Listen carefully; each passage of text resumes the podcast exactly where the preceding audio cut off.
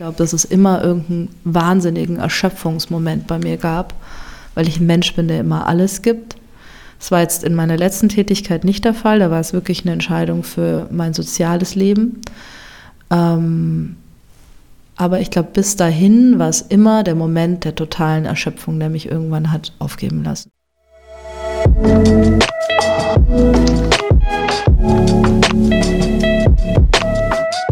5,1 Der kulinarische Interview-Podcast über Essen mit viel Herz, Getränken mit viel Seele und Menschen mit viel Leben. Mein Name ist Sebastian Enste und ich wünsche viel Unterhaltung.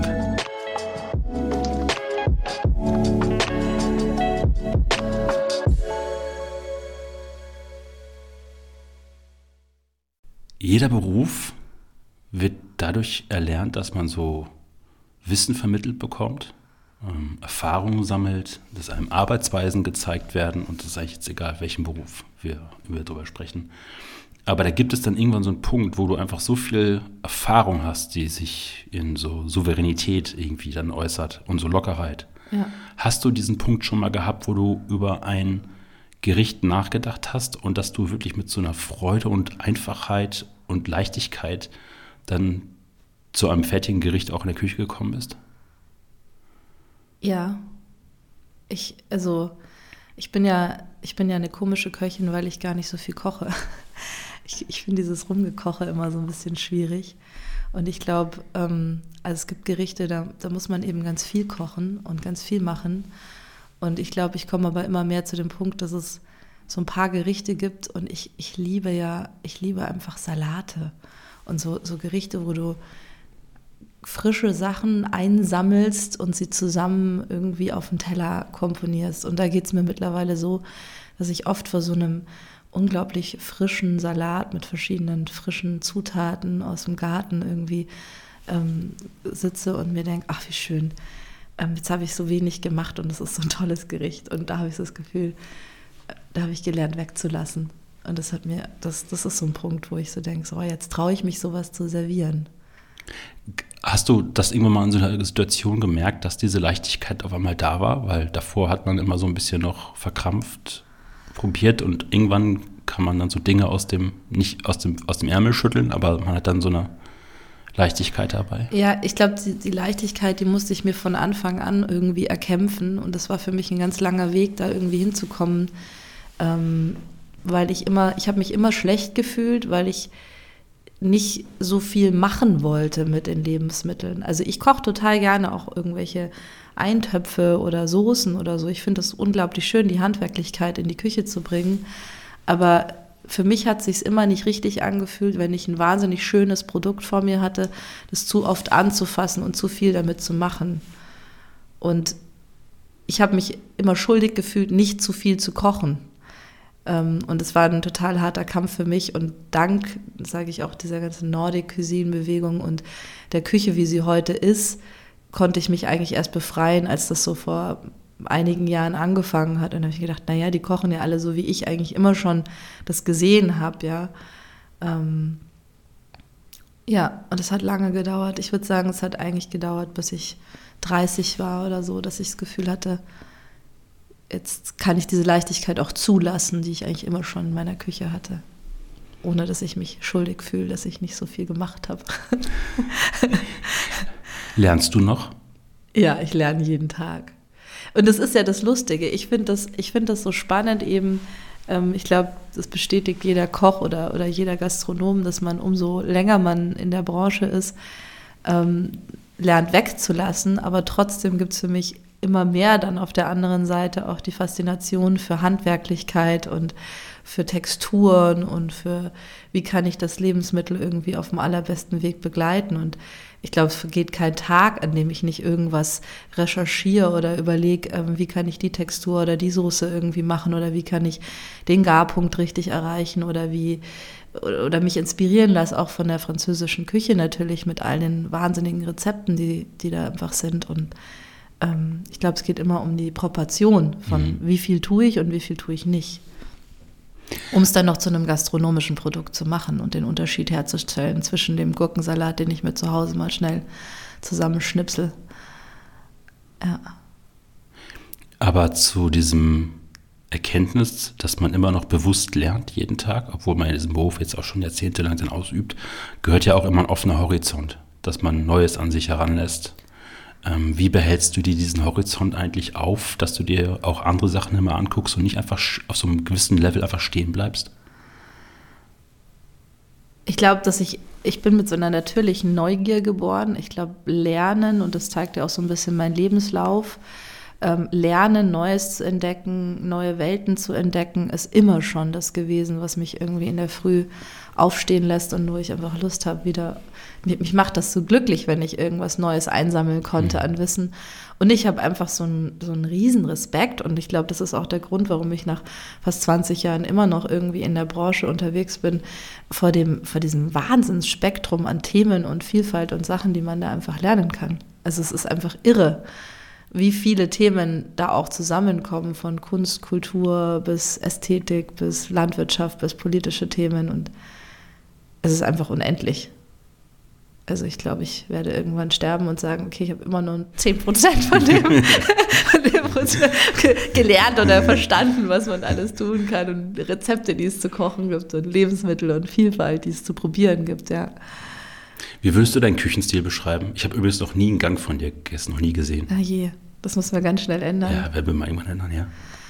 Ähm, ich glaube, mein Küchenstil ist geprägt von ähm, dem Ort, von dem ich komme, und das ist Bayern, auf dem Land aufgewachsen. Und der Tatsache, dass ich mit einem Gemüsegarten von meiner Mama aufgewachsen bin und einer unglaublich ähm, großen Liebe immer schon zum Produkt. Ähm, und ich glaube, dass ich immer versuche, irgendwas Tolles zu finden, was mich inspiriert, irgendein tolles Lebensmittel. Natürlich, klar, meistens irgendwie, wenn es um frische Sachen geht, aus meinem näheren Umfeld.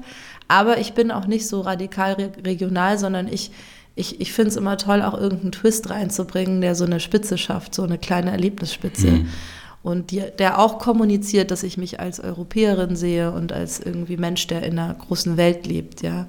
Also ich bin, glaube ich, immer offen für Vielfalt in, in gerade wenn es um Gewürze und Aromen geht, aber trotzdem so eine, so eine ganz cleane Basis. Und ich glaube, meine Küche würde ich beschreiben, ich glaube, dass es schon eine feminine Küche ist. Ich mag es schon gerne, wenn, wenn dich Essen umarmt wenn Essen einfach, wenn, wenn Gerichte einfach glücklich machen.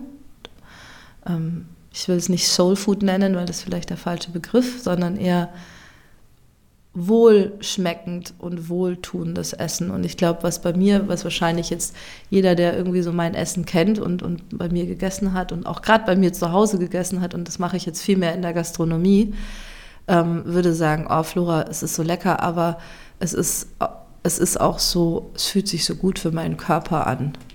Es ist nicht, ich bin nicht, ich fühle mich nicht schlecht, sondern ich habe ich habe mir, ich habe genossen und ich habe mir noch was unglaublich Gutes getan.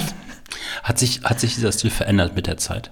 Ja, also ich glaube, ich habe am Anfang schon immer irgendwie geschaut, dass ich so gastronomisch koche und meine Daseinsberechtigung als gastronomische Köchin irgendwie versucht zu argumentieren, indem ich natürlich all den Männern, zu all den männlichen Köchen aufgeschaut und gedacht, oh, jetzt machen die da irgendwie das und dann noch die Soße und ich muss da noch irgendein Viereck draus schneiden und so weiter. Und ähm, ich glaube, dass sich meine Küche total verändert hat in den letzten Jahren, gerade in meiner Zeit bei Lageda, wo ich einfach irgendwie gemerkt habe, ich, ich ich will einfach so kochen. Ich will immer gleich, ich will auch so, wie ich zu Hause koche, will ich eigentlich in der Gastronomie kochen. Ich will einfach immer, dass die Leute wirklich Spaß haben beim Essen ähm, und den Ort erleben können, an dem sie sind, auf dem Teller, weil das natürlich, wenn ich für ein Farm-to-Table-Restaurant arbeite, das Thema ist und es ja auch einfach ein unfassbarer Luxus ist, mit den, mit den frisch geernteten Lebensmitteln zu arbeiten. Und ich glaube, dass sich das dahingehend verändert hat, dass ich überhaupt nicht mehr irgendwie versuche, irgendwas zu machen, sondern dass ich eigentlich eher viel mehr so das Selbstverständnis mitnehme. Mhm. Ich bin an dem Ort, das ist, das ist das, was es hier gibt. So, so ist das Wetter, so fühlt sich der Tag an. Das sind meine Köche, mit denen ich hier, meine Kollegen und Kolleginnen, mit denen ich hier arbeiten darf. Das ist ihr Hintergrund, da kommen die her. Ich hatte viele Köche aus Süditalien. Natürlich haben die ihre ihre traditionellen Rezepte damit einge, ihre, ihre Herkunftsrezepte mit eingeführt. Und das ist ein unglaublich schöner Mix aus so einer ähm, alpinen, mediterranen Küche mit lokalen Produkten entstanden. Du bist Küchenmeisterin mhm. und hast einen Master in Italian Food. Ähm, ich sage jetzt aber mal, weil es die anderen Gäste jetzt auch gesagt haben, immer eine Slow Food Uni in Polenzo. Äh, richtig heißt sie ja University of Gastronomic Sciences. Ja. Ähm, erste Frage: Was ist der Unterschied zwischen einer Köchin und einer Küchenmeisterin? Ähm, also, ich glaube, das ist ja so ein bisschen, es ist eigentlich fast ein bisschen ein Spaß, den ich mir da gemacht habe. Ähm, ich bin gelernte Köchin. Ich habe total klassisch meine Ausbildung gemacht. Übrigens in einem der ersten biozertifizierten Restaurants in Deutschland. Das heißt Fürstenfelder. Es existiert heute auch noch bei München. Ähm, beim Konrad Geiger. Und es war total cool, weil das war eines der ersten überhaupt biozertifizierten Restaurants. Und habe dann irgendwie relativ schnell nach meiner Ausbildung die Möglichkeit bekommen, ähm, so einen Küchenmeister zu machen und ich fand das irgendwie witzig, weil mein Vater hat auch ein, ist, ist Schreinermeister und der hat das genauso wie ich auch damals aus reiner Neugier gemacht. Was lerne ich denn da eigentlich alles? Und dann bin ich so ein halbes, ich glaube, es war ein Dreivierteljahr auf die Meistersch Meisterschule gegangen. Und das war total, das war eine total tolle Entscheidung, weil ich gedacht habe, oh, ich würde so gerne noch mal tiefer einsteigen. Ähm, natürlich war das vollkommen veraltetes System und, mhm. und so. Äh, heute würde man wahrscheinlich die ganzen Inhalte anders berichten oder unterrichten. Aber was wirklich wahnsinnig wertvoll war, war, dass ich echt nochmal so diese ganzen Grundrezepturen, die natürlich ganz viel aus der französischen Küche kommen und aus der österreichischen Küche, die mal echt verstanden habe, so die ganzen Ableitungen der Soßen. Und das ist natürlich, mal, okay, so kocht man heute gar nicht mehr, aber es stimmt nicht, weil wenn du diesen Baukasten im Kopf hast, so und das irgendwie herleiten kannst, dann kannst du dich ja frei entscheiden, in dem Moment, wo du das Produkt vor dir hast, was mache ich jetzt damit eigentlich? Mhm. Und du hast irgendwie so mehr, mehr handwerkliches Wissen, was ich total toll finde. Also das war wertvoll und ähm, ganz viel Betriebswirtschaft und ähm, Mitarbeiterführung. Und ich glaube, das hat mich total geprägt, dass ich eigentlich dann immer gedacht habe, bei allem, was ich gemacht habe, ähm, funktioniert das eigentlich auch auf einer wirtschaftlichen Ebene? Also inhaltlich natürlich, aber ist, ist es eigentlich irgendwie, geht das jetzt konform mit unserer wirtschaftlichen Realität für den Betrieb, wo ich gearbeitet habe, ja. Und das war ähm, eine ziemlich coole Erfahrung. Und ich glaube, der Unterschied ist einfach, dass man halt, ja, Unterne also Betriebsleitung lernt. Man mhm. lernt einfach, wie man ein Team führt und wie man irgendwie ein Gericht kalkuliert mal, bevor man es auf die Karte tut. Du hast gerade gesagt, dein Vater ist ein Schreinermeister. Ja. Ähm, da kam also schon mal kein Einfluss her, vermutlich. Warum wolltest du Köchin werden? Ja, stopp, stimmt gar nicht so. Also ich komme aus einer ähm, Künstlerfamilie und ja. mein Vater hat zwar Schreinermeister gelernt, ähm, aber ich bin in einer Familie aufgewachsen, in der es immer um Gestaltung ging. Mhm. Also egal, ob es Musik ist, also mein Vater ist heute Musiker ähm, und äh, meine Mutter war auch Musikerin und ich glaube einfach, ich bin in einer Familie aufgewachsen, in der Essen und Landwirtschaft, also wir hatten immer Gärten, wir haben immer unseren Apfelsaft selber gepresst, wir haben immer irgendwie alles selber gemacht, ohne dass wir jetzt Bauern waren, sondern einfach Gärten in unserem, auf dem Land aufgewachsen, mhm. Garten gehabt, selbstverständlich irgendwie losgezogen und jetzt gibt es irgendwie Ziegenfleisch, dann fährt man halt zum Ziegenbauern und so bin ich halt aufgewachsen. Ähm, die Prägung kam total von meiner Familie und es war eigentlich nur die Frage, wie kann ich meine gestalterischen Fähigkeiten ausleben.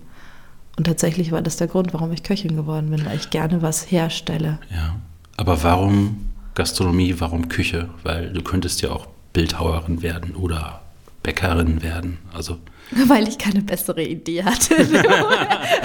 Nein, ich glaube, es war wirklich so, dass ich echt irgendwie, ich meine, ich war ja jung. Ich habe vorher eine kurze kleine Ausbildung im pädagogischen Bereich mhm. gemacht und dachte, ich, meine Eltern sind auch später noch Lehrer gewesen und ähm, habe irgendwie gedacht, ich steige jetzt da auch ein. Ich werde jetzt auch im pädagogischen Bereich unterwegs sein und habe dann sehr schnell gemerkt, dass ich damit überhaupt nichts anfange. Also ich war gut, aber ich fand das irgendwie total uninspirierend, weil da konnte ich ja nicht kreativ sein. Also nicht so, wie ich das gerne mache. Und ich saß, es ist tatsächlich so, dass ich mit meiner Mama am Ammersee auf der Terrasse saß und sie mich gefragt hat, ja, was machst du denn am liebsten? Und dann habe ich gemeint, ja Mama, ich koche am liebsten. gesagt, bist du dir sicher, dass du dein Hobby zum Beruf machen willst? Ich habe gesagt, naja, ich würde es gerne mal ausprobieren. Und ähm, ja, und dann habe ich irgendwie eine Lehre als Köchin angefangen und es war verdammt hart. Also ich ähm, war, glaube ich, täglich kurz davor, das Handtuch zu schmeißen. Warum war es hart? Wegen der körperlichen Arbeit oder auch wegen anderen Faktoren? Ja, weil ich meine, 90 Prozent, also über, nein, 99 Prozent Männer. Mhm. Ähm, unglaublich grobes Umfeld. Ich komme aus einer eben, wie gesagt, sehr, ich würde sagen, kultivierten Familie im besten Sinne irgendwie und das war einfach hart, das war einfach grob, das war dreckig, das war laut, das war ordinär, das war ähm, Stress, es wurde natürlich wahnsinnig gepusht die ganze Zeit. Ähm, aus uns wurde einfach alles rausgeholt, was man irgendwie nur rausholen kann. Und ähm, ich stand halt Stunden und Stunden irgendwo im Keller und habe Flusskrebse gepult und ähm, das war kein Spaß. Und dann wurde ich aber, weil ich das so gut konnte, abends noch im Service hochgeholt und dann habe ich halt meine zwölf Stunden irgendwann auch mal zusammen gehabt teilweise. Warum hast du nicht das Handbuch geschmissen? Ich habe das Handtuch kurz geschmissen für zwei Monate und habe mir dann einen anderen Betrieb gesucht und dann war es besser. Und ich habe es tatsächlich einmal geschmissen, habe gesagt, ich kann das nicht mehr, ich schaffe es physisch nicht mehr. Ich habe äh, kann mit den Arbeitszeiten komme ich nicht klar. Und dann habe ich mir und ich, ich kam mit dem mit diesem das war eher ein Fine Dining Restaurant. Ich kam mit diesem mit dieser krass harten Realität nicht klar und dann habe ich gedacht, oh, nach zwei Monaten war ich so unglücklich, gedacht, nee, ich möchte es eigentlich so gern, ich würde so gern die Lehre fertig machen. Und dann habe ich zum Glück dieses Bio-Restaurant gefunden, wo einfach plötzlich ein ganz anderer Wind geweht hat und wo es einfach um die guten Produkte ging. Und, dann wurde ich auf den Terramatre-Kongress von Slow Food nach Turin eingeladen, durfte meinen Chef dort vertreten, er hatte keine Zeit, dorthin zu fahren. Und dann waren da irgendwie 100 Köche, unter anderem Ferran Adria und all die ganzen damals mhm. eben wichtigen Persönlichkeiten aus der, aus der Branche, Alain Ducasse und alle irgendwie. Und ich war da auf so einem Empfang zwischen diesen ganzen Köchen und dann ging es um Landwirtschaft, dann ging es plötzlich um politische Fragen, dann ging es plötzlich um Kunst und dann ist für mich so eine ganze Welt aufgegangen da in Turin. Meine Mama ist da mit mir hingefahren, ich war irgendwie, weiß ich nicht, 19 oder sowas. Und ich war, dann ist plötzlich alles klar gewesen, was ich eigentlich, worum es mir eigentlich geht. Und ich bin so froh, dass ich es geschafft habe, da dran zu bleiben und nicht das Handtuch zu schmeißen, mhm. sondern ja, da bin ich der Slowfood-Bewegung einfach unglaublich dankbar. Gab es da Menschen, die dich damals geprägt und auch geführt haben? Ja, also ich glaube eine, und ich glaube, da gibt es natürlich viele da draußen und in der, in der Welt, die vielleicht nicht nur Gastro ist, sondern eher was mit generell Kulinarik zu tun hat. Also ich muss sagen, Carlo Petrinis Vorträge und Workshops waren für mich, also der Founder oder Gründer von, von Slow Food, ähm, Carlo Petrinis Sichtweise auf unsere Verantwortung, die wir als Gastronomen und Landwirtschaft, äh, landwirtschaftlich arbeitende Menschen haben, ähm, hat, meine, hat mein komplettes Weltbild verändert. Und ich glaube, ohne ihn hätte ich vielleicht irgendwann auch meinen Weg gefunden, aber er hat mir halt sehr deutlich gezeigt, irgendwie, ähm, dass es so viel mehr ist als nur das Gericht auf dem Teller, sondern dass es einfach eine unfassbare Welt von Kultur, von Verantwortung für unsere Erde ist, für unsere Menschen, mit denen wir arbeiten. Und das ist ja die größte Branche der Welt. Mhm. Und ähm, trotzdem haben wir das Glück, dass es auch unfassbar viel Freude und Spaß macht zu essen und zu trinken. Wie führte dann der Weg nach Polenzo und zur, zum Studium? Weil klar, du hast wahrscheinlich erfahren, dass es diese Universität gab über Slow Food, aber warum hast du dich dann dafür entschieden, dann nach Italien zum Studium zu gehen? Naja, ich war so ein bisschen, ich war tatsächlich so ein bisschen verloren in dieser ganzen Gastrowelt und habe irgendwie gemerkt, so jetzt weiterhin, also nach meiner Zeit auch im Walter und Benjamin in, in München ähm, als Küchenchefin, durfte ich sehr früh als Küchenchefin, hat mir Walter eben eine Plattform gegeben und das war echt ein, ein Riesengeschenk. Ähm, aber ich war dann so ein bisschen orientierungslos. Ich wusste nicht so, soll ich jetzt irgendwie eine Karriere als Küchenchefin anstreben oder will ich eigentlich lieber noch tiefer in, das, in die ganze landwirtschaftliche Thematik einsteigen. Und ich hatte auch eine sehr wichtige Zeit in, in der Toskana auf der Farm von La Selva, wo ich einfach auch nochmal gemerkt habe, wow, Lebensmittel. Ähm, Produktion, Manufaktur, Landwirtschaft, das finde ich unfassbar wichtig und spannend für mich. Und ich hatte dann ein bisschen Geld zusammengespart und habe mir gedacht, boah, was mache ich jetzt mit dem Geld? Ich würde so gerne noch mal was lernen und ich war immer durch meine Slow Food Erfahrungen immer wieder mit meiner Mutter auf diesem Campus und habe gesagt, wow, mal da ein Jahr zu sein, zu studieren, das wäre so schön. Und dann habe ich mir das einfach geschenkt, da ein Jahr zu sein und ein Jahr ähm, das Masterprogramm mitzumachen. Ich bin kein Master, mhm. sondern ich bin äh, Teilhaberin, Teilnehmerin von dem Masterprogramm gewesen, weil mir der Abschluss nicht wichtig war. Mir mhm. war einfach die, ich musste dann auch weiter arbeiten. Ich hatte da keine Zeit, jetzt noch irgendwie ewig irgendwelche Arbeiten zu schreiben, sondern mir ging es nicht um meine Arbeit, sondern mir ging es einfach um die Arbeit der anderen und die Arbeit zu sehen, die Menschen machen. Und das war ein Jahr, wo wir in Europa, also von Paris, von urbanen Situationen bis landwirtschaftlichen Situationen in Italien, in Griechenland, ähm, rumgereist sind und einfach ja, einfach alle verschiedenen Realitäten von Weinbau bis Gemüsebau bis Käse bis alles, was es halt so gibt, uns verschiedenste Betriebe und Organisationsformen anschauen durften und probieren durften vor allem ganz viel. Das war ein Wahnsinn. Also war auch chaotisch, weil italienische Universität, aber, aber auch total toll im Nachhinein. Wie ist das, ein Jahr in Italien zu leben, dann so als junger Mensch? Ja, es war natürlich pure Freude. Also es hat mich total geprägt. Ich war immer schon super oft in Italien mhm. und es war für mich immer schon, ich habe, glaube ich, mehr von Italien gesehen als, ähm, als von Deutschland. Aber ich fand das unglaublich, diese ganze Leichtigkeit und die Liebe zum Essen und diese, diese Leidenschaft. Und alles, was ich dort probieren und lernen durfte, war natürlich super. Und, und Polenzo, die Uni, ist ja so ein kleiner Campus und dann gibt es einen Ort, der heißt Bra und das ist eben so, da wohnen die ganzen Studenten. Und dann hast du da aus, ich weiß nicht wie viele verschiedenen Nationen aus der ganzen Welt, hast du Studenten, die alle Lust haben zu essen und zu trinken und einfach eine riesen Leidenschaft für das Thema haben und, und dann äh, passieren natürlich wunderbare Sachen und man kocht zusammen und tauscht sich aus und findet Freunde und lernt. Also war was hast, was hast, du gelernt neben dem Studium, gerade wenn da so Menschen aus der ganzen Welt kommen und die haben auch noch alle Hunger? Also essen gerne äh, und jeder mit seinem eigenen kulturellen, auch unterschiedlichen Herkünften und äh, Eindrücken und Prägungen?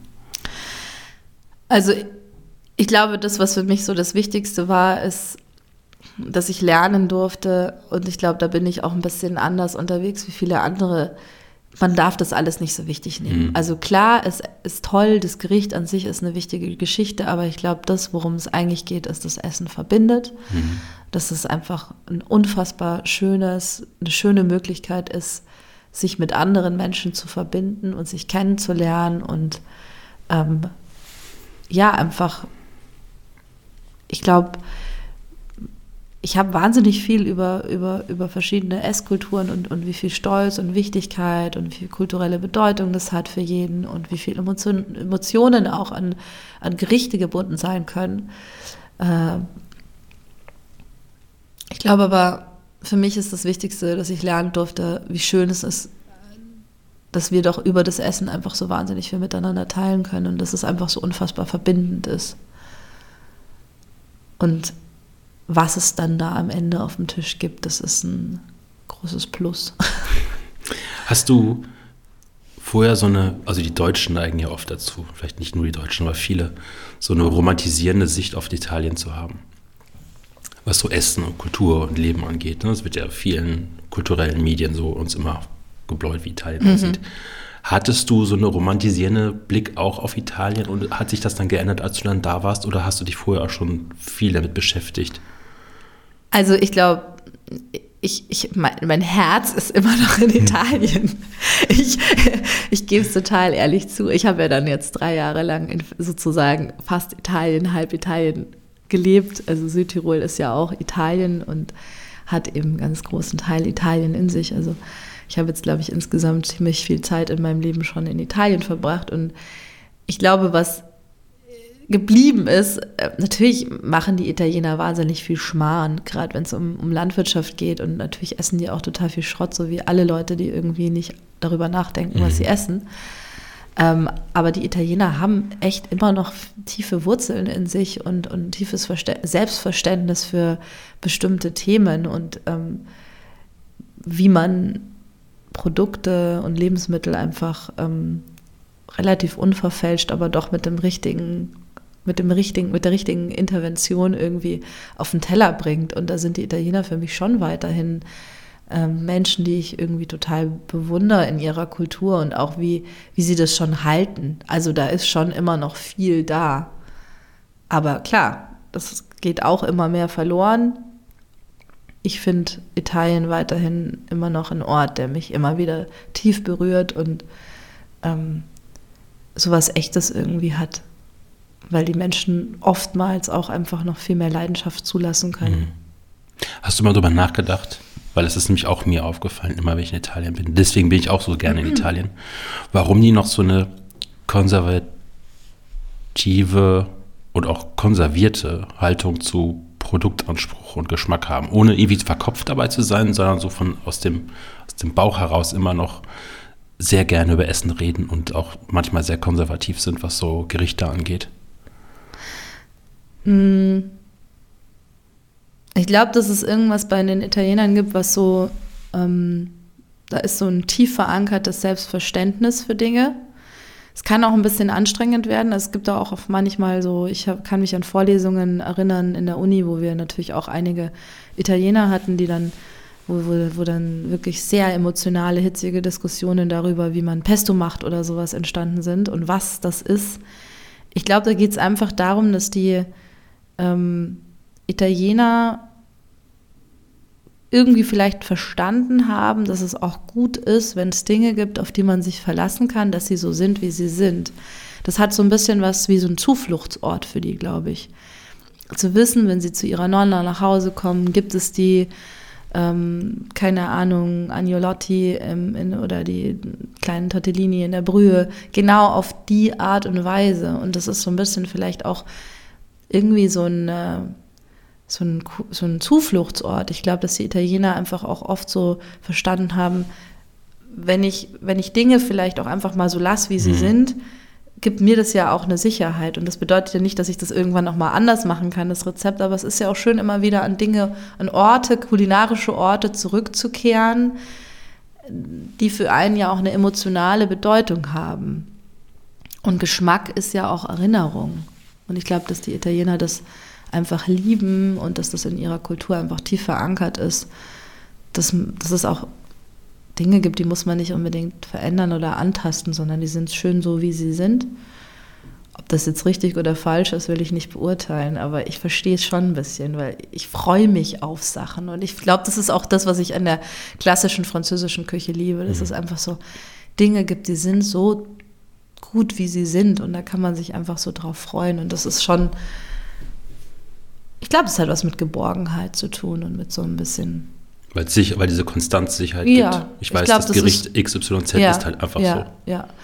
Das, was ich mir dann halt immer wünsche, ist von jeder, also von allen, die dann irgendwie so, so sind. Ich meine, die, die Japaner sind ja auch ziemlich krass in der Richtung unterwegs.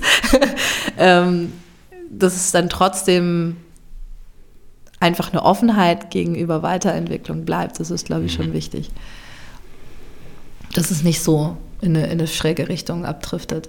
Und ich glaube, das ist ja auch ein interessanter Punkt, wo wir gerade in unserer gastronomischen Entwicklung hier in Europa sind und speziell hier in Berlin. So, wo, wo, wo sind wir jetzt eigentlich gerade? In dem Punkt auch. Mhm. Was hast du in Italien gelernt neben der, neben der Uni eigentlich, was du für dich so mitgenommen hast? Ähm, dass das Leben so einfach sein kann. Dass es einfach, ähm, dass es einfach, ja, vielleicht ist es auch wieder genau das, was ich gerade beschrieben habe, dass es, wenn, wenn man seinen Tag einfach ja, witzigerweise auch so ein bisschen von den kulinarischen Momenten leiten lässt und von so ein paar Rhythmen, die irgendwie ähm, da sind und die schön sind, ähm, dass man ruhiger wird und glaube, das, was ich, was ich in Italien auch gelernt habe, ist also außerhalb der Kulinarik, ist einfach ähm, so, eine, so eine Begeisterung für, für, für Sachen, für Landschaften, für Orte, an denen man ist, dass man das so lieben kann. Und das geht mir witzigerweise immer in Italien am meisten so. Wenn ich irgendwo hinkomme, ist ich so, oh, so schön.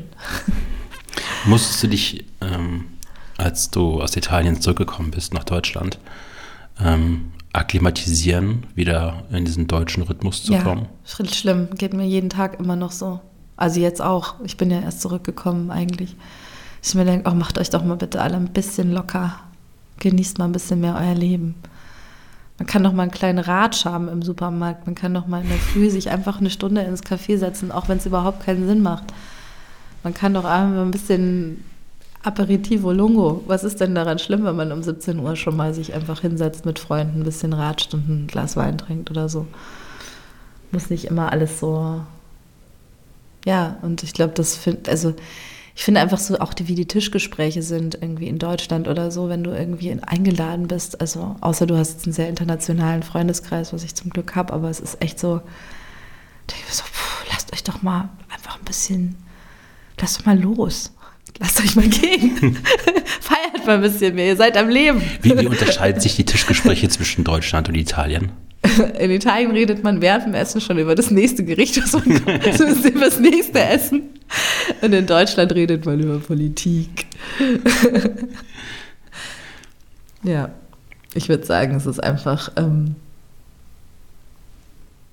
Deutschland ist so, Deutschland habe ich halt immer, so, also in Deutschland habe ich immer das Gefühl, es gibt so ein bisschen so eine Ernsthaftigkeit und so eine Verpflichtung, dass man sehr sophisticated und sehr intellektuell irgendwie ähm, sich darstellen muss und es ist aber auch so, der Spaß, der, der, Spaß darf jetzt nicht so, darf jetzt nicht zu sehr überwiegen. Und das ist aber auch das, was mich in der gastronomischen Landschaft im Moment ziemlich ähm, traurig macht, dass ich mir denke, hey, Leute, wir sind hier um, also ich gebe jetzt gerade viel Geld aus und um einfach auch Spaß zu haben. Mhm. Weil, warum mache ich es denn sonst? Essen, also ein Brot kann ich mir auch zu Hause schmieren.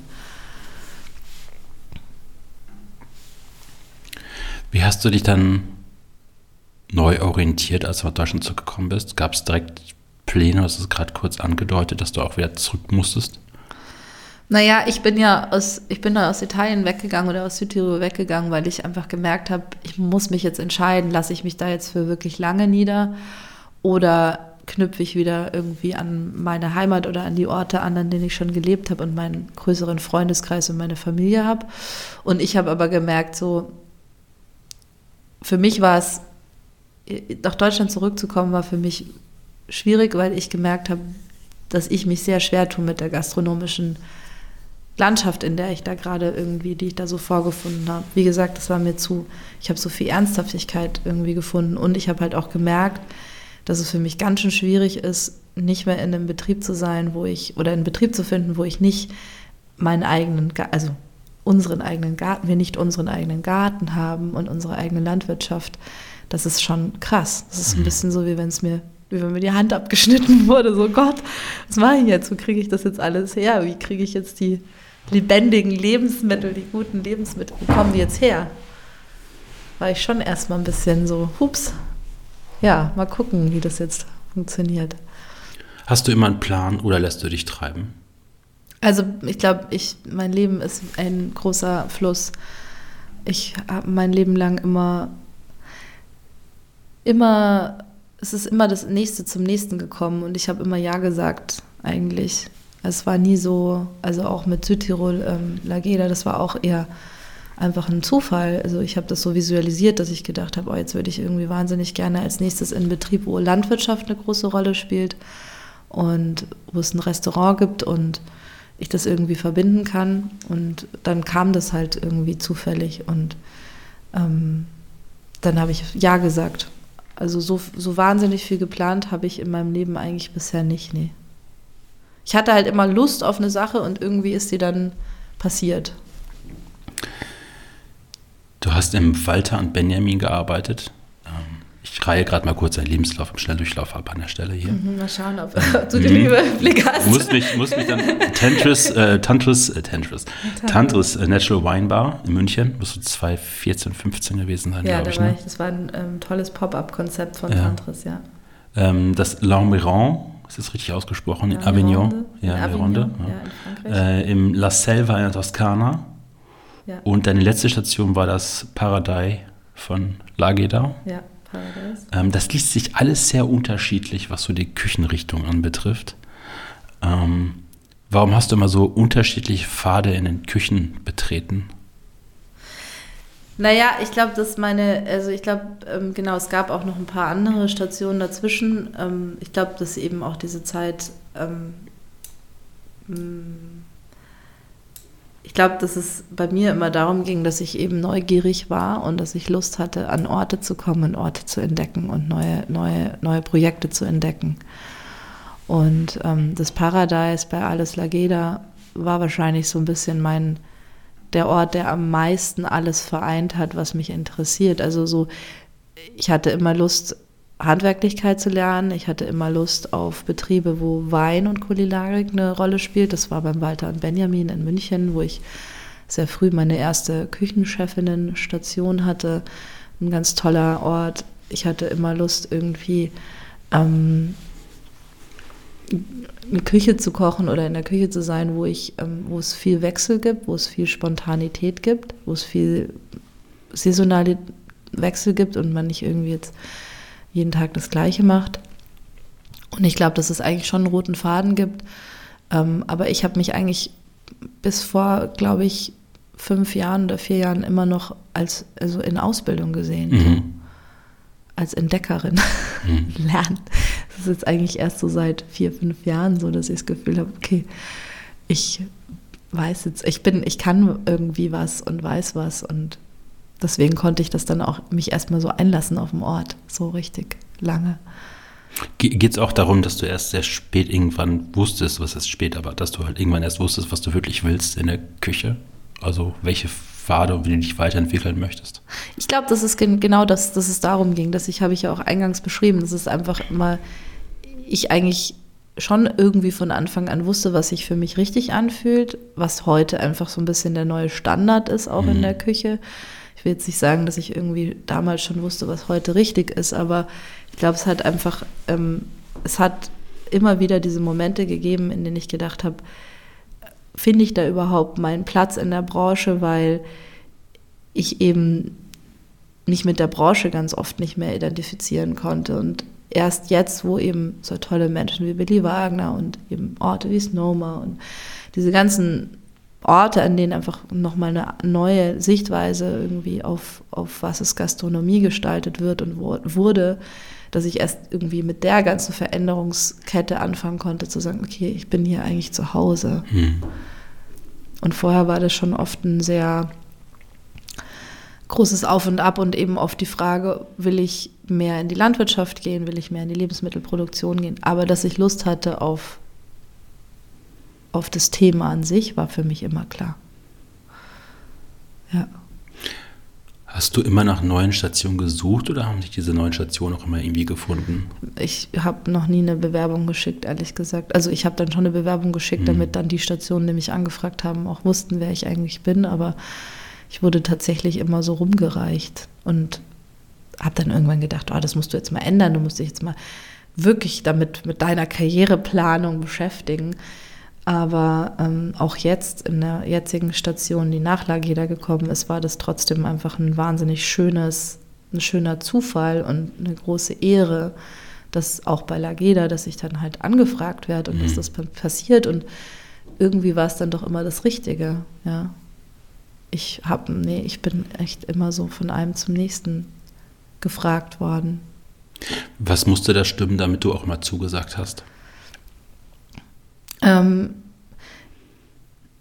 ich glaube, das Wichtigste für mich war immer, dass, dass die Betriebe, für die ich arbeite, dass die eben ein größeres Bild haben und dass sie eben sagen, Gastronomie ist für uns nicht nur ähm, tolles Essen auf den Teller bringen, sondern dass es da einfach viel mehr Themen gibt, die da Mhm. reinspielen. Ich glaube, für mich war immer Komplexität ein wichtiges Thema und dass der Bezug zur Landwirtschaft und der Bezug zum ökologischen Denken einfach da war. Ja. Warum bist du manchmal auch wieder gegangen? Ähm ich Ich glaube, dass es immer einen Punkt gab und ich glaube, das ist das, was in dieser Branche einfach auch ähm, so schmerzhaft ist im Moment immer noch. Also ich glaube, wir reden zwar jetzt langsam drüber, aber und das ist auch gut, dass wir das langsam überhaupt mal thematisieren, aber ich glaube, das ist noch lange nicht gelöst. Ich glaube, dass es immer irgendeinen wahnsinnigen Erschöpfungsmoment bei mir gab, weil ich ein Mensch bin, der immer alles gibt.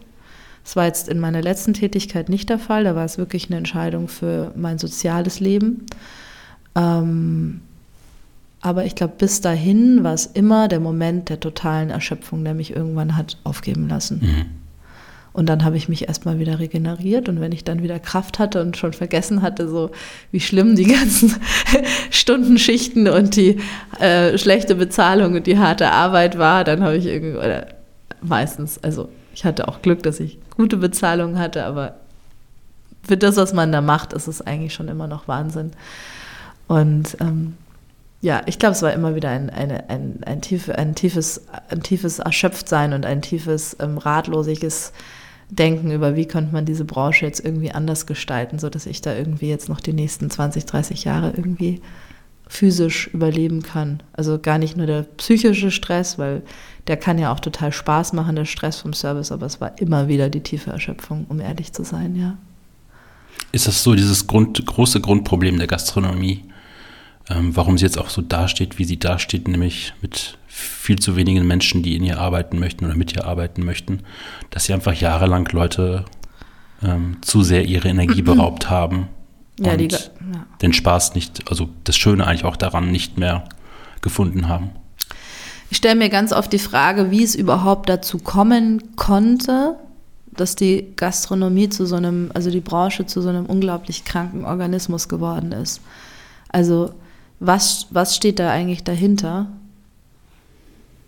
Ich glaube, dass, dass, dass das ein, ein, Riesen, ein Riesenthema ist.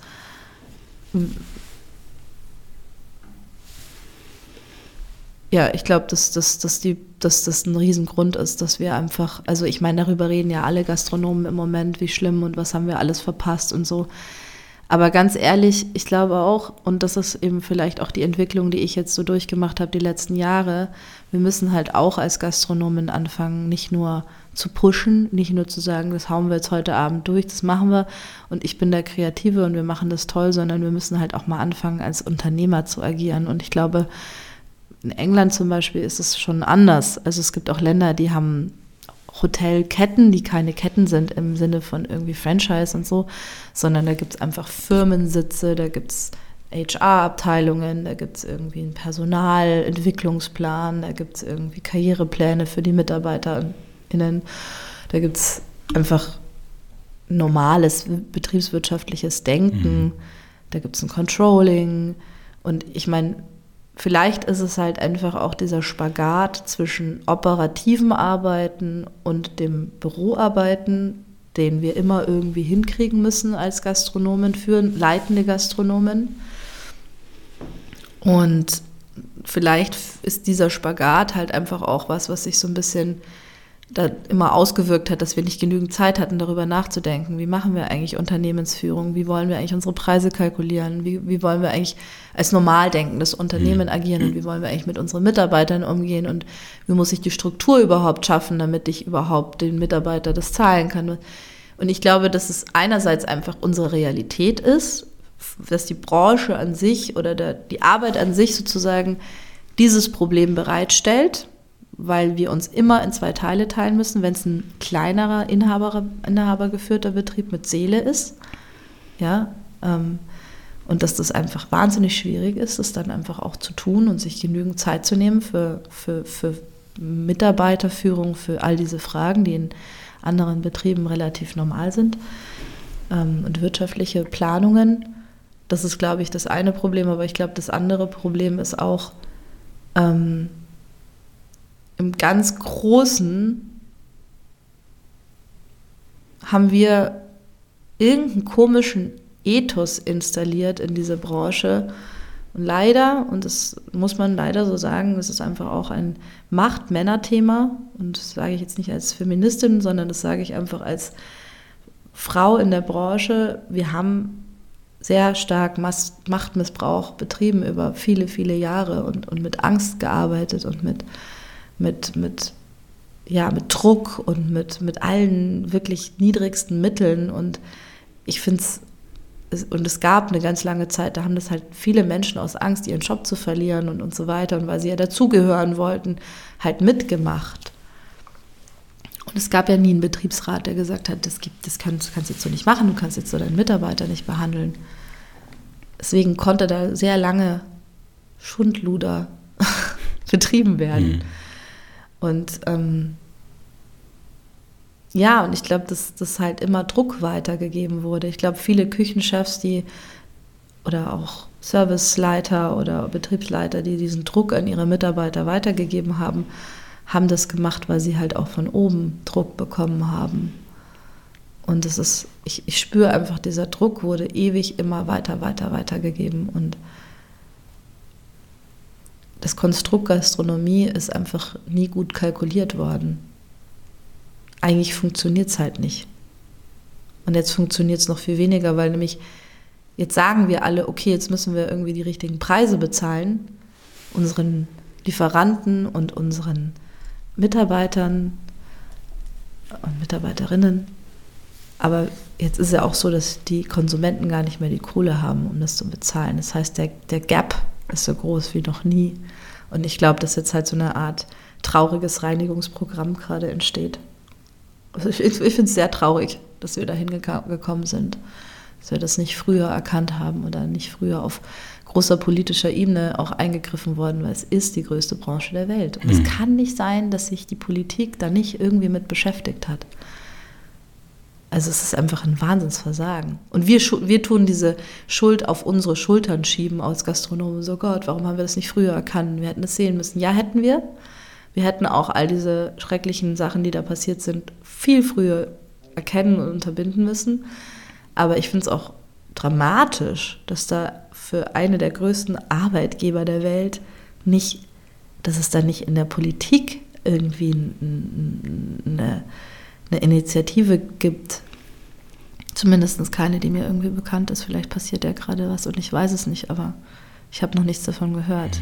Das ist ja auch ein sehr deutsches politisches Thema, dass man so wenig Anerkennung für Gastronomie hat. Ja. Ähm, das anders als in Frankreich zum Beispiel gar nicht so wertschätzt, wie hier, sagen wir mal, ambitionierte Gastronomie funktioniert. Man sich immer auf diese Currywurst und Pommes als Politiker ja. reduziert. Warum haben wir auch generell nie so eine Kultur entwickelt, eine Wertschätzung für unsere eigene Küche? Naja, also ich glaube, da muss man wirklich tatsächlich in unsere Historie mit unseren Kriegen und mit unserer landwirtschaftlichen Entwicklung schauen. Ja, ich glaube, wir haben einfach ähm, da ganz schön viel Kultur, die deutsche Esskultur war, glaube ich, aufgrund unserer landwirtschaftlichen Erzeugnisse, die wir hier haben und vielleicht auch dem Grundcharakter des Deutschen noch nie das große Kulturgut. Und glücklicherweise gab es ja dann Vermischungen und Ver Ver Vermählungen mit anderen Küchenkulturen, die dazu geführt haben, dass wir ja durchaus wunderschöne Gerichte haben in unserer Esskultur. Aber glaube einfach die Industrialisierung der Landwirtschaft und dann die Kriege haben einfach dazu geführt, dass die Deutschen auch hier gerade in Berlin, die, mhm. die Ost-West-Teilung. Also das ist einfach ein ganz klarer Grund, warum es in Berlin keine ähm, tiefe kulinarische Kultur gibt, weil es einfach da nicht, das ist, da gab es ja gar nicht die Produkte, die irgendwie gefeiert werden konnten. Da war das ja super, wenn man mal irgendwie ein Schweinebraten, ein Eisbein bekommen hat. Das war ja schon ultra toll. Und wie soll da eine Kultur entwickelt werden, eine kulinarische Kultur? Also es einfach nicht, also war, es gab nicht den, ich glaube, es gab nie die, den, den Garten, in dem da hätten die Blumen wachsen mhm. können, sagen wir es mal so, auch wirklich auf einer ganz praktischen Ebene. Also Trotzdem gibt es ganz viel, aber es ist halt nicht so, wird einem halt nicht so auf dem Silbertablett äh, präsentiert wie, keine Ahnung, in Frankreich oder Italien. Wir bleiben jetzt in Berlin. Ja. Du bist jetzt bei Slowness, mhm. hier im Flussbad in Berlin. Und ähm, als wir diesen Termin ausgemacht haben, schriebst du mir in der WhatsApp noch, dass du jetzt Executive Head Chef bist. Mhm. Ähm, ich musste natürlich googeln. Was ist das überhaupt? Was das überhaupt? ähm, ich frage dich das einfach mal jetzt. Ähm, was macht ein Executive Head Chef? Weil es ist ja, glaube ich, die Kombination aus zwei Position, die man da zusammen verbunden hat? Naja, das Betrieb, äh, definiert natürlich jeder Betrieb ein bisschen anders und in Frankreich und in anderen Ländern hat das nochmal eine andere Bedeutung wie hier. Ich glaube, was, was, was damit eigentlich gesagt werden soll, ist, wenn du jetzt für ein Unternehmen arbeitest, was nicht nur ein Restaurant ist, sondern eben so wie Sloan ist, mehrere Orte entwickelt und Standorte entwickelt und Hotels und aber auch Bäckereien und ähm, Restaurants und es eine Mischung gibt, dann braucht es ja irgendwie einen Menschen, der quasi sich generell darum kümmert, was ist eigentlich unsere grundsätzliche Idee, wie wollen wir überhaupt kochen hier, was wollen wir überhaupt machen, was, sind, was ist eigentlich unsere ähm, Einkaufs- und unsere ähm, Ernährungsphilosophie ähm, und wie wollen wir damit eigentlich umgehen. Und ich glaube, da muss es so eine Art Artdirektoren geben, der irgendwie schaut, dass das alles unter einen Hut geht. Aber dann geht es ja auch ganz stark ähm, darum, wie wollen wir eigentlich das in die Wirklichkeit bringen. Und da geht es einfach um wirtschaftliche Realitäten und um, um, um gute Pläne, gute Kalkulationen, aber auch gute Ideen für gute Gerichte und wohlschmeckende Speisen. Und ich glaube, das muss man halt ähm, zusammenbringen und da braucht es, glaube ich, so eine Vogelperspektive und das ist meine Aufgabe. Wie viel Nähe wirst du aber trotzdem noch zu einem Herd haben? Sehr viel. es, ist, ähm, es, ist, es, ist, es ist natürlich ähm, total wichtig, dass wenn wir was verändern, ich sage immer, wenn wir was verändern wollen in der Gastronomie, fängt das eigentlich mit der Speisekarte an, mhm. ja. Weil das, was am Ende wirklich gekocht wird, das Rezept, das Rezept ist ja das Rezept zur Veränderung. Und wenn ich jetzt mich nicht total damit beschäftige, wie wir kochen, gemeinsam mit den Küchenchefs, mit den tollen Menschen, die das umsetzen werden, und dann nicht auch in der Praxis mit dabei bin und schaue, wie können wir die tollen Geschmäcker kreieren, wie können wir die schönen Erlebnisse kreieren, ähm, dann kann ich das auch wirtschaftlich und auch was die Produzenten anbelangt, nicht umsetzen. Das heißt, meine Aufgabe ist es, total nah am Herd zu bleiben und total nah an der Rezeptur zu bleiben und ganz nah an dem zu bleiben, was da auf dem Menü landet. Und dazu muss ich immer wieder da sein. Und natürlich bin ich auch die Partnerin und, und der Sparring-Partner für alle Küchenchefs, um, um zu gucken, so ist das eigentlich die Richtung, die wir gemeinsam hier gehen wollen, kreative Prozesse zu begleiten. Würdest du jemals diese Nähe zum Herd aufgeben wollen? Dass du immer noch dahinter stehst? Nein, weil ich, also ich weiß nicht, ob es jetzt der Herd, also Herd ist vielleicht das falsche Bild. Ich glaube, es ist eher die, die Werkstatt, Küche, der, der Ankunftsort von den Lebensmitteln, den Produkten. Und ich glaube, es ist mehr, es ist weniger, dass ich jetzt so das tiefe Bedürfnis habe, die ganze Zeit zu kochen, sondern ich glaube, es geht mehr darum, dass ich im Team sein möchte, um zu schauen, wie können wir gemeinsam das umsetzen, was wir als Organisation, als Organisation Küche, wie können wir das gemeinsam umsetzen, was wir uns da ausgedacht haben und ist das überhaupt realistisch? Und ich glaube, dazu ist meine Anwesenheit und meine regelmäßige Anwesenheit in der Küche und in der Werkstatt ähm, total wichtig, weil sonst kann ich das ja gar nicht mhm.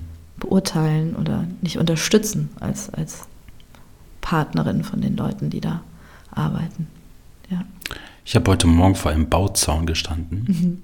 weil hier vieles noch im Entstehen ist, was ja. jetzt bald fertiggestellt wird. Ja. Was wird das mal hier, wenn es fertig ist? Also das wird ein, ein Campus, an dem, in, dem's, in dem hoffentlich, und nicht hoffentlich, sondern es ist eigentlich heute schon so, an dem sich Menschen treffen werden und gemeinsam ähm, die Zukunft denken, gemeinsam ähm, schauen, auf allen Ebenen, von Landwirtschaft bis Kunst, bis Kultur, bis Gesundheit, ist ein riesenwichtiges Thema für uns hier, ähm, gemeinsam denken werden, gemeinsam erleben werden, gemeinsam entwickeln werden, arbeiten, ähm, sich aber auch ausruhen und regenerieren. Es wird Hotelzimmer geben, es wird äh, Restaurants geben.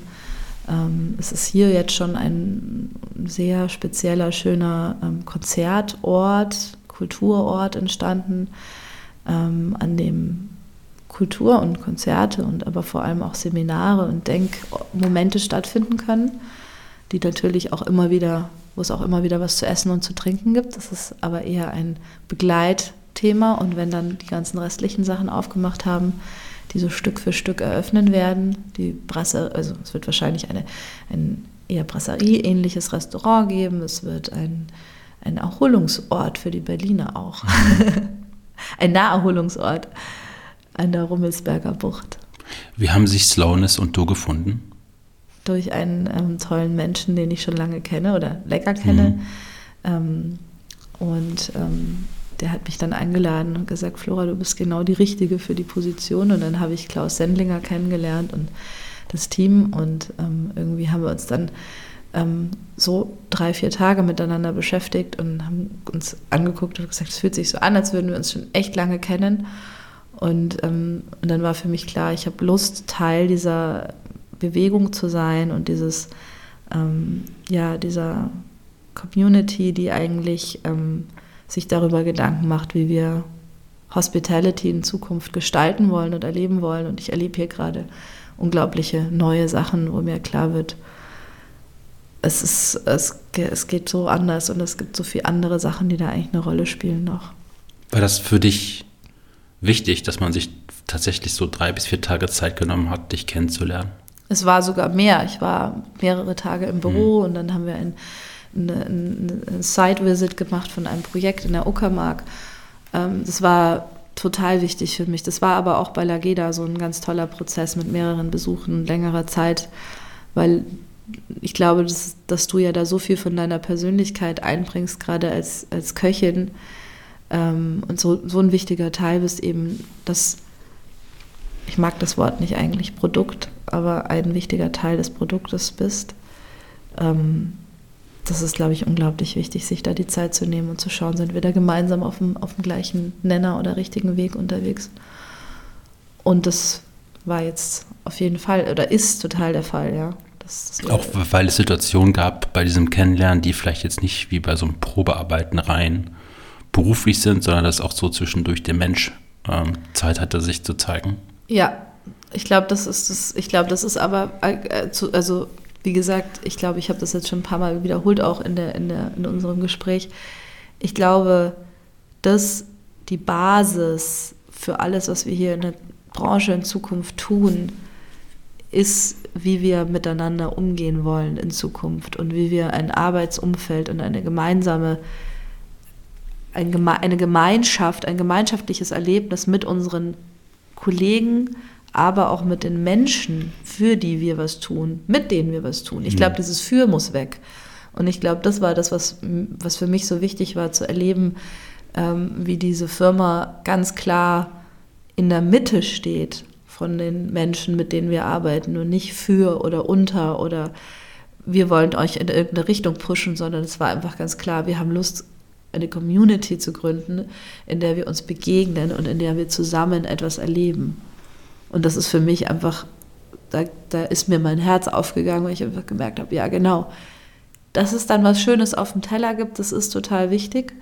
Und dass es was Gutes im Glas gibt und dass die Räume schön sind und dass wir irgendwie eine total tolle Ästhetik haben und so. Aber es geht am Ende nur um, unseren, um unsere Energie, die wir austauschen mhm. miteinander. Ist vielleicht ein bisschen esoterisch und man würde jetzt sagen, okay, was hat das ist jetzt in der Gastronomie zu suchen, aber ich glaube, wir müssen da echt anders denken, uns öffnen. Und ich glaube, dass die Zeit von ganz vielen Konzepten in der Gastronomie komplett vorbei ist. Also, und das sage ich jetzt nicht, weil ich denke, ich weiß es besser und mhm. ich habe irgendwie den Heiligen Gral ähm, gefunden, sondern wir müssen so viel loslassen und wir müssen uns auf so viel weniger konzentrieren, aber das wirklich richtig machen. Das heißt jetzt nicht, dass wir alle nur noch irgendwie super minimalistisches Essen servieren. Im Gegenteil, ich glaube, wir müssen wieder mehr machen und mehr Liebe reinbringen und mehr ähm, einfach Soul ins Essen reinbringen. Aber es geht nicht ums Produkt, sondern es geht darum, wie wir unsere Gemeinschaft kreieren wollen, wie wir zusammen was entwickeln wollen und was wir eigentlich in dem Moment, wo wir uns treffen, im Restaurant oder im Hotel oder was finden da für Austausch, was findet da für Austausch statt und wie regen wir unseren Kunden oder unseren Gast an dazu, sich zu öffnen, neue Sachen zu denken, in Kontakt zu treten mit anderen. Das sind die Ebenen, die jetzt wichtig sind. Ist das so ein Faktor, der manchmal so ein bisschen unterschätzt wird von den Menschen, dass es sich bei Essen oder Gastronomie nicht immer nur um reine Bedürfnissättigung geht, also Hunger und Durst zu stillen, sondern auch oft, dass es um Atmosphären geht. Die ich glaube, es geht nur um Atmosphäre. Steuerst du das ganz stark mit, mit, mit Gerichten? Kannst du das beeinflussen? Weil der Service ist ja genau vorne auch genau auch so ein Atmosphärenerzeuger.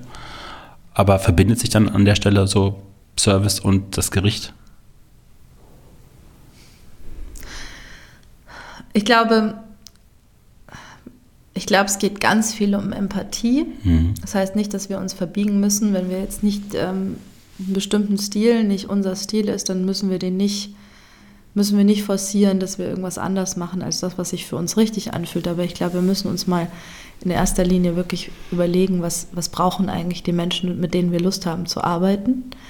Was braucht unser Gast und was braucht unser Mitarbeiter? Und wenn das dann beides irgendwie da ist und sich beide Parteien gut und wohl fühlen und dann kommt vielleicht noch so als Spice so ein inspirierendes, ein, zwei, drei inspirierende Aspekte, was vielleicht Architektur oder Kultur oder eben auch die Herkunft der Lebensmittel anbelangt, dann entsteht ja eine wunderschöne harmonische, aber trotzdem auch ein bisschen eine Reibung. Mhm. Und ich glaube, das ist, das ist ein Gesamt, also ich glaube, es ist immer ein Gesamt, eine Gesamtwirkung ist. Ich glaube aber,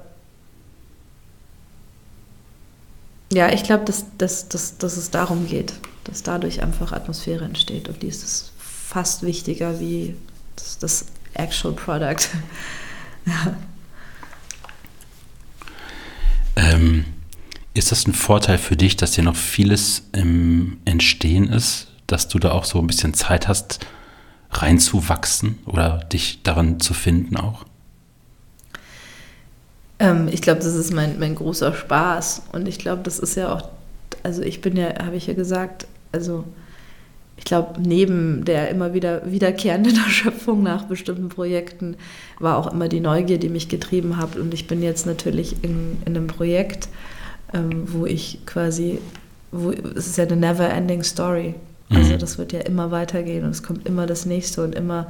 Und, man, und trotzdem, das Schöne ist, du kannst ja auch dabei bleiben, das, das Angefangene weiter begleiten, aber es ist trotzdem immer wieder Neues, was kommt und neue Herausforderungen und neue Erlebnisse und neue Orte, die du entdecken darfst und ähm, Kreativität, die du entwickeln kannst. Ja, traumhaft. Große Spielwiese. Auch weil man auch ausprobieren und korrigieren kann. Weil der Fokus der, ähm, der Öffentlichkeit oder der Menschen noch gar nicht so auf dir lastet. Dass man jetzt noch viele Dinge überdenken und auch neu überdenken kann. Also ich glaube erstmal dieser unendlich große Raum und diese unglaublich ähm, große Bereitschaft dazu zu sagen, wir dürfen einfach alles genau so machen, wie sich für uns richtig anfühlt, mit aller Empathie für unsere Kunden, mhm. ist natürlich, ist natürlich ein, ein, super Feld. Und ich glaube, da fühle ich mich einfach wahnsinnig frei. Und das macht wahnsinnig Spaß, wenn, wenn, wenn du eben sagst, es gibt, es ist alles noch möglich, es ist so ein Zauber. Mhm.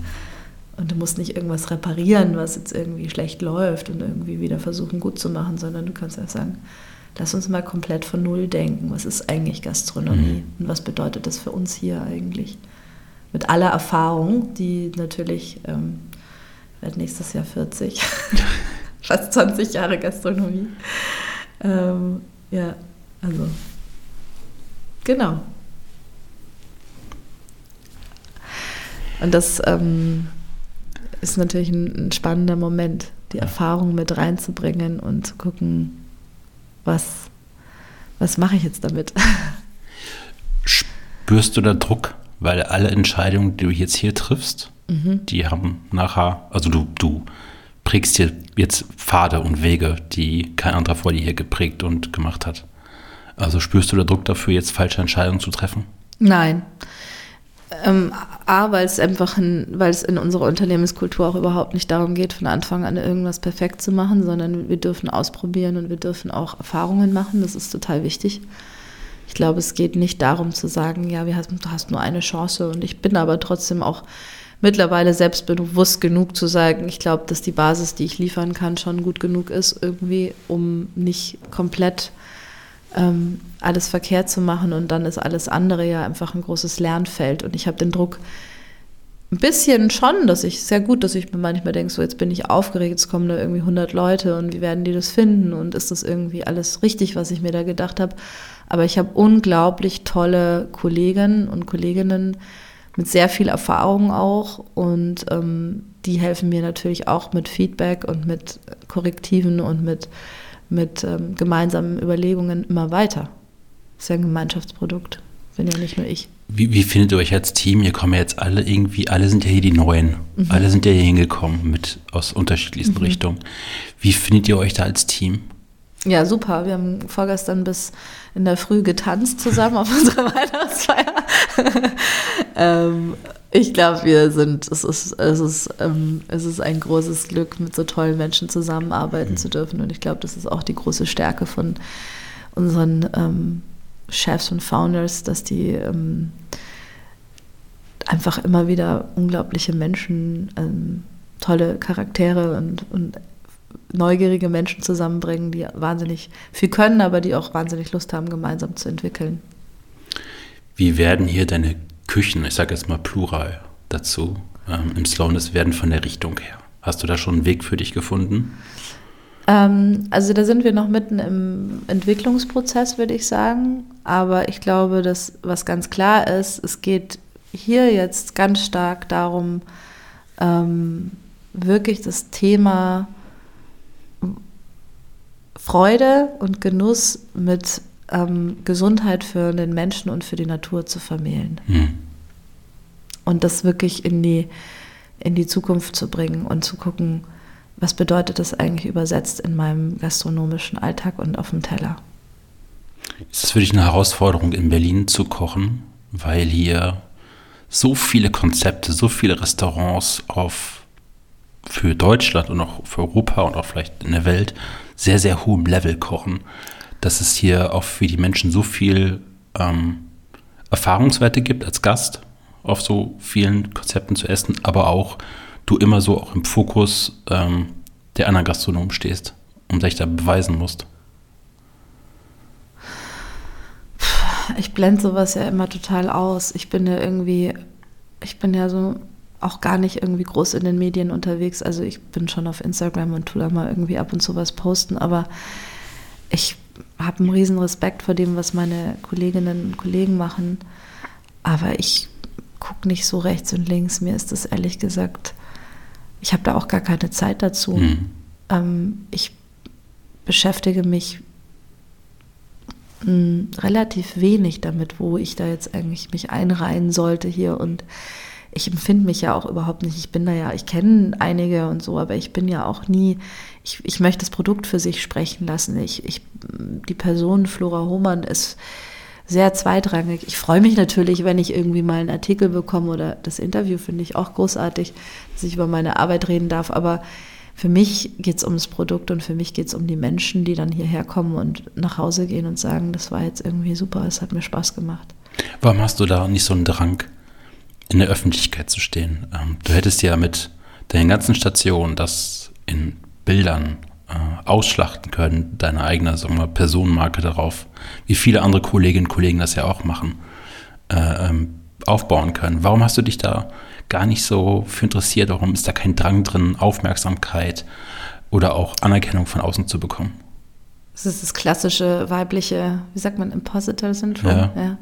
Ich glaube, dass ich immer gedacht habe, ähm, ich, also ich, ich habe so einen Respekt vor dieser Branche und vor, und vor den Leuten. Also auch wenn ich mich nicht so viel damit beschäftige, was ich gerade gesagt habe, ich habe so einen Respekt vor dieser Arbeit als Koch und als Köchin und als Gastronom, dass ich ähm, mich nie in der Position gesehen habe, zu sagen, ich habe jetzt hier irgendwie das Recht dazu, ähm, mich irgendwie so darzustellen, als hätte ich hier irgendwas super Schlaues zu sagen. Und außerdem ich weiß nicht, ist es wirklich mein Job äh, als Koch so, so, also wenn ich jemandem was beibringen kann, ich mhm. habe auch mal beim, bei einer Fernsehsendung mitgearbeitet oder wenn ich irgendwie ähm, ein Interview haben kann oder so, dann gerne, aber wenn ich jetzt da meine Gerichte zu posten und so irgendwie mich darzustellen, das war für mich immer so, ja, also für wen, ja, also klar, mein Marktwert kann ich damit steigern, das ist mir auch klar, aber ich ich hatte auch, also ich hatte nie das Gefühl, dass ich jetzt so ähm, im Vergleich zu anderen, dass ich jetzt so was Besonderes mache. Für mich war das so, so selbstverständlich. Ich glaube, mhm. darum geht's.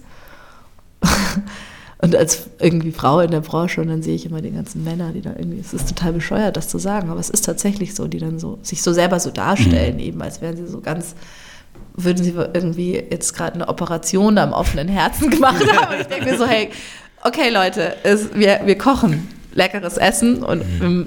machen Leute glücklich und im besten Fall haben die auch noch ein gutes mhm. Gespräch und gehen inspiriert nach Hause und sind vielleicht am nächsten Tag ein bisschen besser drauf wie vorher und wir schaffen gute Orte, wo gute Sachen gedacht werden.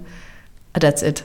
Ich kann das nicht so hypen, ehrlich gesagt. Aber auch nicht dafür, weil das ist etwas, wo ich mal sehr oft drüber nachdenke, so ein Vorbild oder Leuchtturm für andere Frauen zu sein, die in diesen Beruf einsteigen wollen. Weil wenn wir uns dann die Verleihung des Michelin angucken in Deutschland, stehen da 99 Prozent Männer.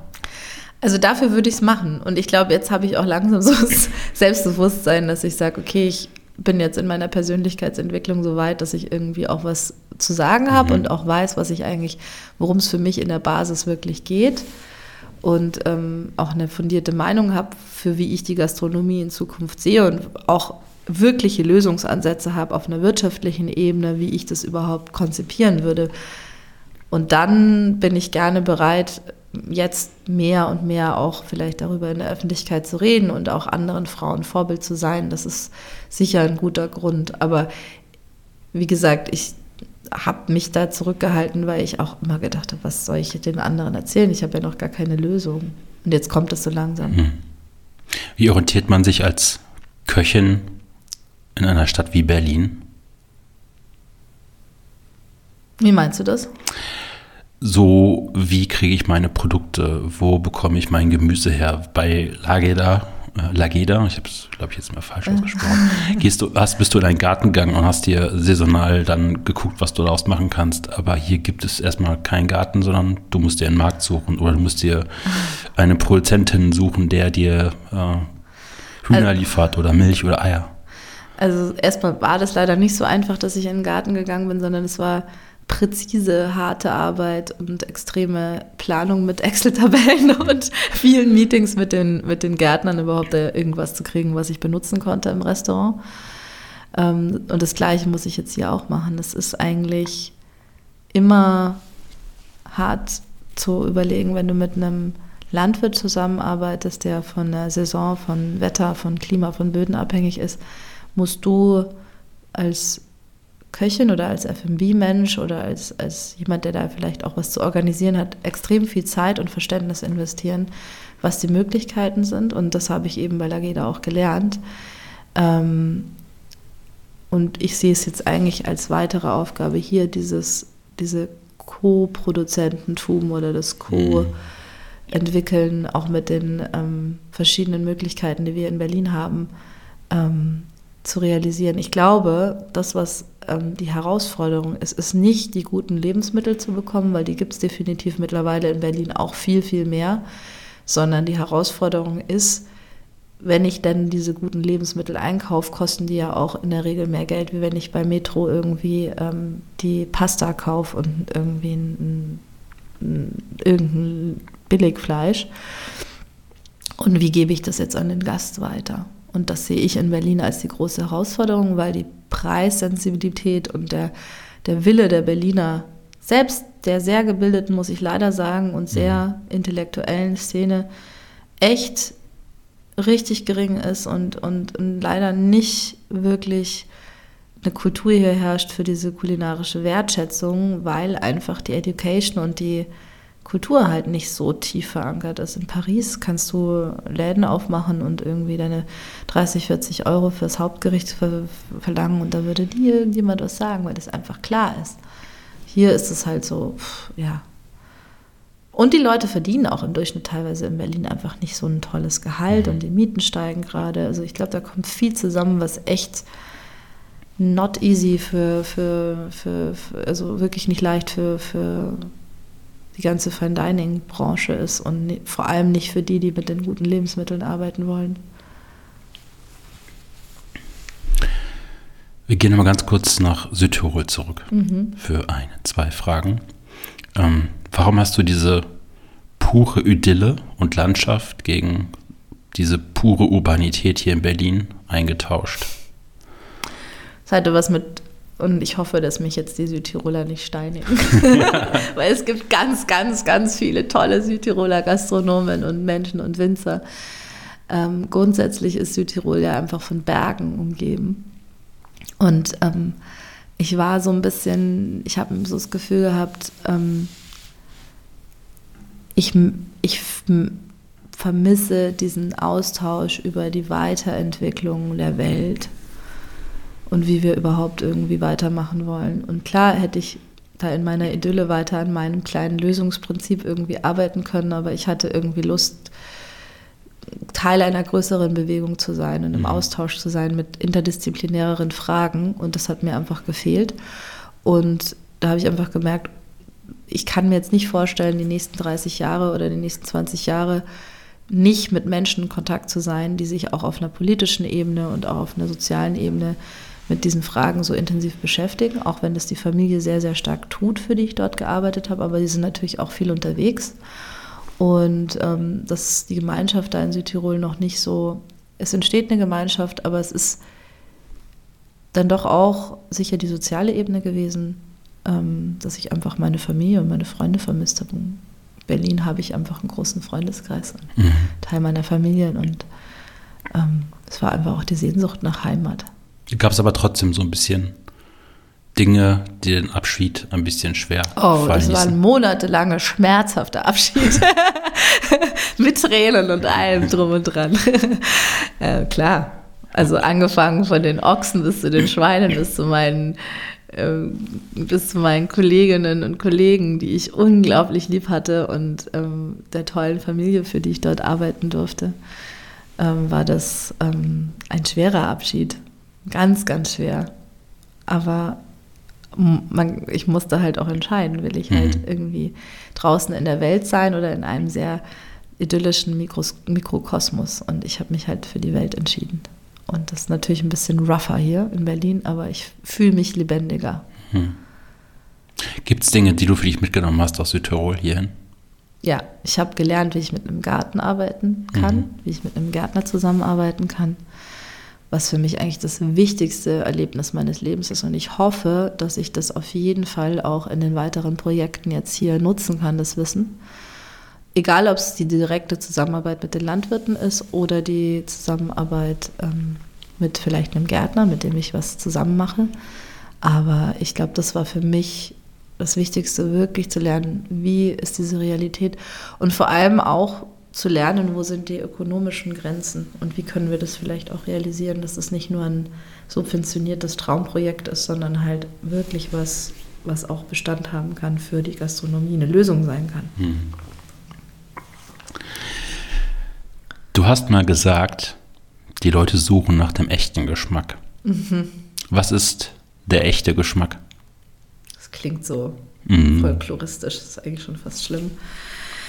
Ähm, ja, der echte Geschmack. Ich glaube, ich meine damit, ähm, ich bin da so ein bisschen, mh, mm, ich spüre einfach immer wieder, wenn ich an meine Kindheit denke, wenn ich an diese Erlebnisse denke, wenn ich irgendwie Lebensmittel in der Hand halte, die einfach, es geht einfach um Frische und es geht um die Art und Weise, wie Lebensmittel produziert worden sind. Und ich glaube, so wie ein Mensch auch, ein Lebensmittel, wenn, wenn, wenn ein Lebensmittel halt einfach in der richtigen Form produziert wurde, unter den richtigen ökologischen und auch fairen Bedingungen, dann hat das eine, dann ist das aufgeladen mit einer anderen Energie, dann hat das aber auch eine andere, das kann man ja auch messen rein, rein, rein wie das Lebensmittel gewachsen ist, wie mhm. schnell ist es gewachsen, wo ist das Saatgut her und ich, ich finde es einfach so wertvoll, wenn man mit altem Saatgut arbeitet, wenn man einfach eine tolle, gesunde Erde hat, wenn der Mensch gut drauf war, der das irgendwie gemacht hat, dann, dann ist das so, dann fühlt sich das so nach dem echten Leben und so lebendig an. Und das ist das, wonach ich halt suche. Und natürlich jeder Koch sagt heute, ja klar, wir haben die super Bio-Lebensmittel, aber das gibt nochmal ein bisschen anderes Level. Und da muss man echt sich engagieren, um das zu bekommen. Und da haben wir in Berlin ein paar unglaublich tolle Menschen und Gastronomen, aber auch Lebensmittelproduzenten. Ich hatte jetzt gerade wieder aus Brandenburg so rote, rote Beete da und habe die irgendwie gemacht vor ein paar Tagen und ja, boah, da ist so viel, da steckt noch so viel drinnen an Lebendigkeit und, und, und an Lebenskraft, die das irgendwie gibt. Und das ist das, worauf ich halt Lust habe. Und das muss man auch gar nicht so kompliziert mhm. denken, wenn man über Gesundheit nachdenkt. Ich brauche keine Supplements nehmen, wenn ich dafür sorge, dass ich irgendwie noch Zugang habe zu diesen mhm. ähm, sehr vitalen, lebendigen Lebensmitteln. Du hast es gerade schon angesprochen, ähm, dass Carlo Petrini mal gesagt hat, dass man Co-Produzentin wird mit dem mhm. Erzeuger, mit dem Produzenten. Ähm, Gibt es die Idee, dass du Co-Produzentin hier in Berlin wirst? Ich würde es lieben. Muss ich mal mit meinem Chef noch ein bisschen, müssen wir noch ein bisschen verhandeln, wie wir das irgendwie auf die Reihe kriegen. Aber es ist durchaus auch ähm, der Plan. Also ich, ich möchte entweder wirklich ganz eng zusammenrücken mit den Landwirten und Landwirtinnen, mit denen ich zusammenarbeite das ist jetzt so der nächste Schritt, da ein bisschen die Runde zu machen. Ähm, es gibt ja auch ein paar tolle Firmen in Berlin, die und vor allem eine, die eben sehr, sehr coole Leute in ihrem Portfolio haben, wo man auch bestellen kann, die die Logistik für einen auch organisieren. Ähm, genau, auch mit Billy Wagner möchte ich dann noch ein bisschen mehr reden und fragen, was er da für Ideen hat. Da ist er auch total offen, weil es geht darum, dass wir gemeinsam diese Leute supporten, indem wir auch alle bestellen dort. Ähm, ich würde mir wünschen, ich hätte total Lust, irgendwie ähm, mich ein bisschen damit zu beschäftigen, was gibt es für Lebensmittel, die uns fehlen hier in der Gastronomie. Neulich hat mir Billy eben ganz stolz eine Tomate präsentiert, dass es jetzt auch gute Tomaten gibt in Berlin, wo ich natürlich so schmunzeln musste. So, äh, also äh, eine Tomate, ich hatte gerade eine Tomatenplantage gehabt die letzten Jahre. Ähm, aber dann ist mir so klar geworden, so ja genau, das ist ja gerade diese mediterranen Sachen und so. Ähm, ähm, das ist ja echt total schwierig und klar, die Zitrone und die Zitrusfrüchte und all die Vielfalt und so. Und das ist für mich jetzt schon eine echte Herausforderung.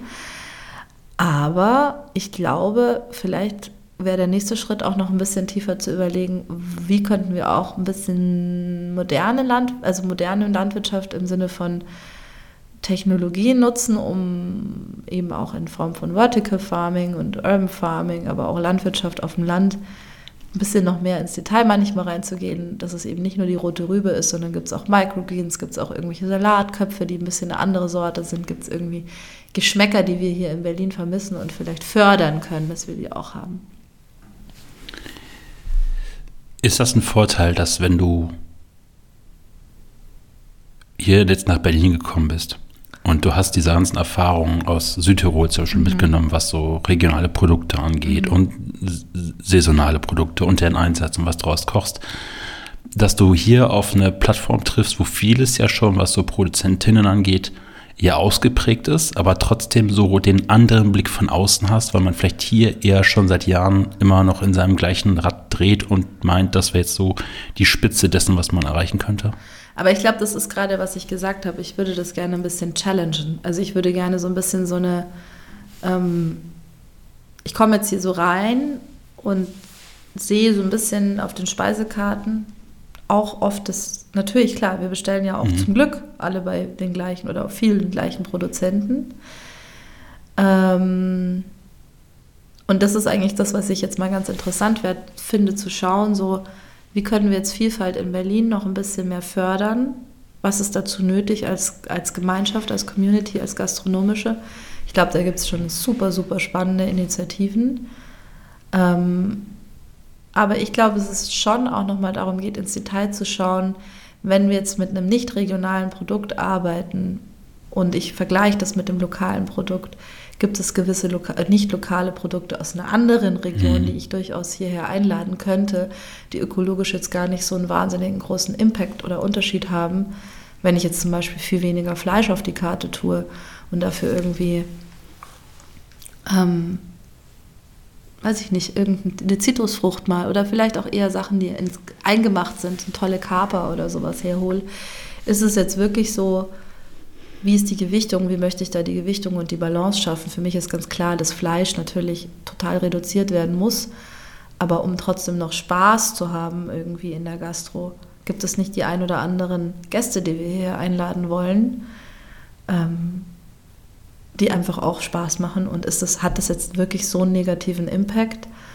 Weil radikal lokal ist natürlich ein Thema, aber wie kann ich das studieren, das Thema, um dann vielleicht die eine oder andere Entscheidung für ein Produkt zu treffen, die ich hierher einlade, wo ich sage, naja, wenn ich dafür jetzt so viel weniger Fleisch verwende, aber ich habe ein, tollen, ein tolles anderes Produkt, ähm, was, meine, was mir Spaß bringt, kulinarische Vielfalt und Freude und meine, meine, meine Kochidentität als Europäerin irgendwie widerspiegelt, ähm, finde ich das auch eine spannende Frage. Also ich möchte das nicht so eindimensional betrachten und sagen, nur lokal ist die einzige Lösung. Für, vielleicht muss es einen kleinen Kompromiss geben, aber dafür dann sehr viel weniger Milchprodukte und Fleisch. Mhm. Das ist so ein bisschen ein Thema, was ich Lust habe, jetzt zu studieren und mich damit zu beschäftigen. Ich habe noch eine einzige Frage an dich, mhm. Flora. Ähm, gibt es Erwartungen, mit denen du hier nach Berlin gekommen bist? Ja. dass ich auch ab und zu mal rauskomme aus Berlin und, und im, Winter nicht, im Winter nicht eingehe. Nein, meine, meine Erwartung ist, dass ich äh, Lust habe, dass Berlin ähm, ein Ort für Offenheit, für, für, für Wiederkommen und äh, Heimkommen und weggehen dürfen und die Welt kommt hier zusammen. Das ist meine Erwartung an Berlin, dass ich eigentlich Lust habe, dass es eben so eine Offenheit für Austausch, Begegnung und dass es nicht so dogmatisch ist alles, sondern dass wir auch in der Gastronomie ein bisschen offen sind für verschiedene Lösungen und nicht zu eindimensional sind und dass wir lernen, dass ich immer wieder rein und raus kann nach Berlin und einfach mitbringen kann, was ich woanders gelernt habe und wieder gehen darf. Ja.